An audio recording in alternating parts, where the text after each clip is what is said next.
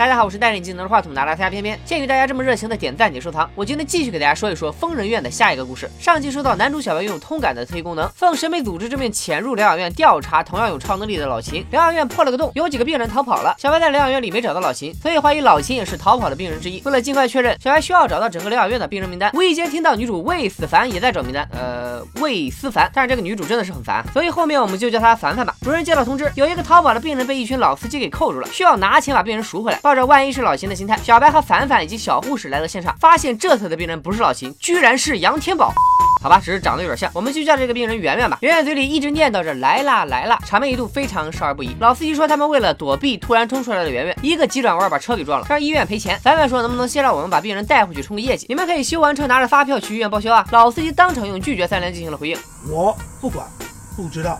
没听过，学会了这九个字，你的生活将杜绝百分之九十的烦恼。在命运和编剧的安排下，一场暴雨倾盆而至，大家顿时就湿了衣服。难道说圆圆说的来了，就是指的这场大雨？你是萧敬腾啊？小白趁乱带着圆圆开车逃跑。就在这时，本来好好的圆圆大喊让小白掉头，然后就像中了邪一样，体温迅速上升，变得燥热起来。等小白掉头离开那片区域之后，圆圆的体温又恢复正常。小白大胆推测，圆圆是人体自燃。凡凡以相信科学为由说小白在扯犊子。小白想通过通感的超能力感应圆圆，凡凡却以为他在骚扰女性，让他滚犊子。虽然凡凡怼天怼地怼小白，但他知道自己是女主，就算自己是杠精。情商低，败光所有观众缘，最后男主也会莫名其妙的爱上自己。小护士给大家科普了一下圆圆的情况，她是自己住到医院里来的，每天都非常惶恐的望着窗外。有一次发疯是因为看到走廊里贴了红胶带，小白虽然蒙圈，但还是决定避开红色带状物体，绕路把圆圆送回医院。但是在另一条路上，圆圆的身体也发生了同样的状况。通过不断的试探和摩擦，小白发现圆圆的身体似乎是对某个特定的区域有感应，强行回去可能会对她的身体造成很大的损耗。三人决定在外面将就着住一晚。汉庭、七天如家他们通通不选，而是选了一家情趣酒店。前台蒙圈了，现在年轻人的生活节奏这么快吗？在酒店外面就把制服给换好了。再看看这男女比例，小伙子身体不错啊，孤男三女共处一室，总得做点什么吧。为了推动剧情的发展，小护士主动爆料说，圆圆之前是一个笔名叫做巨豆的作家，写过一本叫做《夜火》的小说，讲的是牛头马面为了惩罚一个骗子，把骗子封印起来，最后烧死的故事。小白等大家都睡着以后，利用通感的超能力，看到圆圆出现在一个名叫圈圈的女孩的墓前，之后圆圆就经常的在地面上看到一条红色的粗线，一旦跨过这条线，圆圆就能感受到强烈的灼烧感，而且这条线似乎只有她能够看到，并只对她起作用。圆圆知道自己的活动范围被限制在了红线内，于是拿来全市地图。结果发现红线出现的区域呈圆形，圆圆蒙圈了，这难道就是传说中的毒圈？接着他嘴里念出了圈圈的名字，莫非这个毒圈和这个叫圈圈的女孩有关？圆圆和圈圈之间又发生了什么故事呢？带着这个疑问，小白睡着了。凡凡再一次实锤了小白是个变态的事实。为了给圆圆降温，凡凡想到一个办法，那就是把它放进装满冷水的水缸。结果开进红圈以后，圆圆温度没降下来，大家反而获得了开水一缸。小白通过之前通感到的片段，大胆推测，圆圆是被困在了毒圈里。爱吃鱼的凡凡特别会挑刺儿，马上指出不可能啊，因为两养院就在圈外，那凡凡不应该早就被毒。死了，小白不屑的反驳道：“没吃过鸡啊，不知道缩圈啊？病人这是在跑毒，想要大吉大利，今晚吃鸡就得跑到圆心的蕨菜圈。随后大家证实圆圆之前住的地方就是圆心，而同住的室友就是已经死掉的圈圈。于是医院三人组准备带着圆圆前往圆心。另一边，讹钱的老司机们找到了疗养院，主任表示来都来了，必须按照最高标准招待一下。于是给每个老司机都倒了杯茶，再配合迷烟，双管齐下，用催眠大法将老司机们团灭。主任赢得首个五杀，看来这个主任也不是等闲之辈。三人组到了圆心，立马响起了熟悉的 BGM。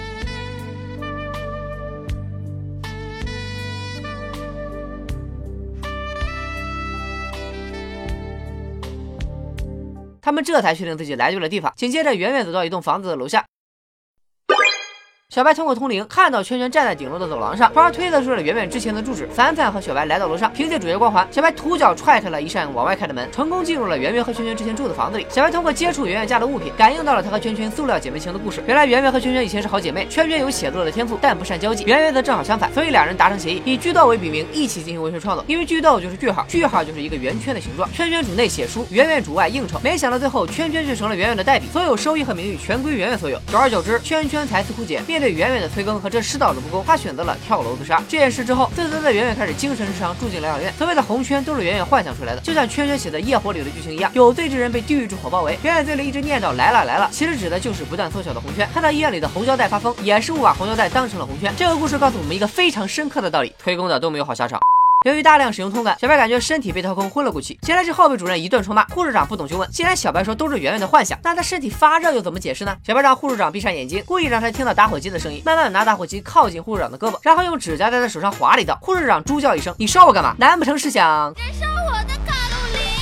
通过这一系列的动作，小白证明了所有疼痛的感觉都是大脑产生的。圆圆深信毒圈的存在，所以大脑也让身体产生了灼热感。主任表示道理他都懂，可是因为小白一意孤行，直接导致圆圆现在被烧成脑残，一直昏迷不醒，所以当场决定把小白开除掉。这时圆圆醒了，点名要见小白。在小白日常猛灌鸡汤之后，病人也日常大彻大悟。圆圆给媒体写信曝光了自己代笔的事情，并把版权下的所有收益都给了圈圈的家人。另一边就小白的去留问题，主任和院长展开了走心的讨论。院长表示可以先留作观察，不急着赶走。就在这时，小白进了办公室，这是他和院长第一次见面。奇怪的是，俩人的眼神都意味深长，而且院长的扮演者是国家一级演员吴彦姝奶奶，所以片面对策就跟咱们的七七长公主一样，院长也不是等闲之辈。以上就是第三、第四集的内容。关于找老秦的主线任务依然没有任何进展，想听菲菲继续说的，那就素质三连走一波呗。